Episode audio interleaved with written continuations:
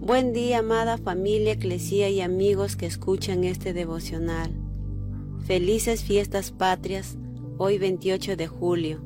Que Dios bendiga nuestra nación peruana. Dé gracias a su iglesia y sabiduría a nuestras autoridades en el gobierno.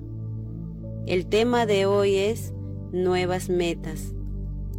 Mark Twain dijo una vez, los dos días más importantes de tu vida son el día que naces y el día que descubres por qué.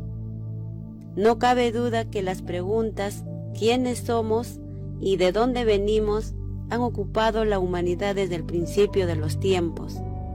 Las respuestas a estas preguntas son esenciales, porque nos dan dirección y sobre todo nos dan entendimiento sobre nuestro propósito e identidad.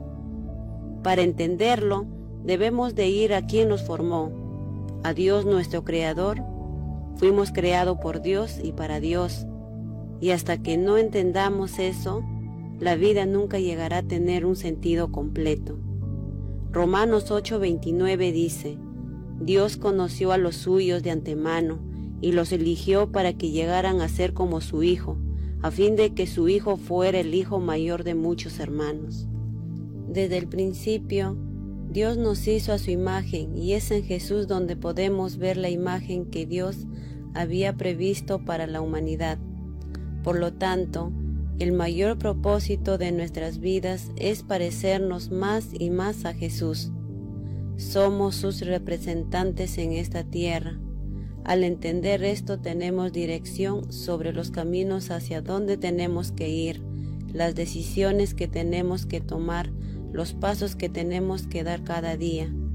Tenemos el privilegio de representar a Dios en este mundo que le necesita y no hay mejor propósito que ese. ¿Estás cumpliendo con el propósito para el cual Dios te creó? ¿Qué es lo que tienes que hacer para cumplir tu propósito en la vida? Ora conmigo.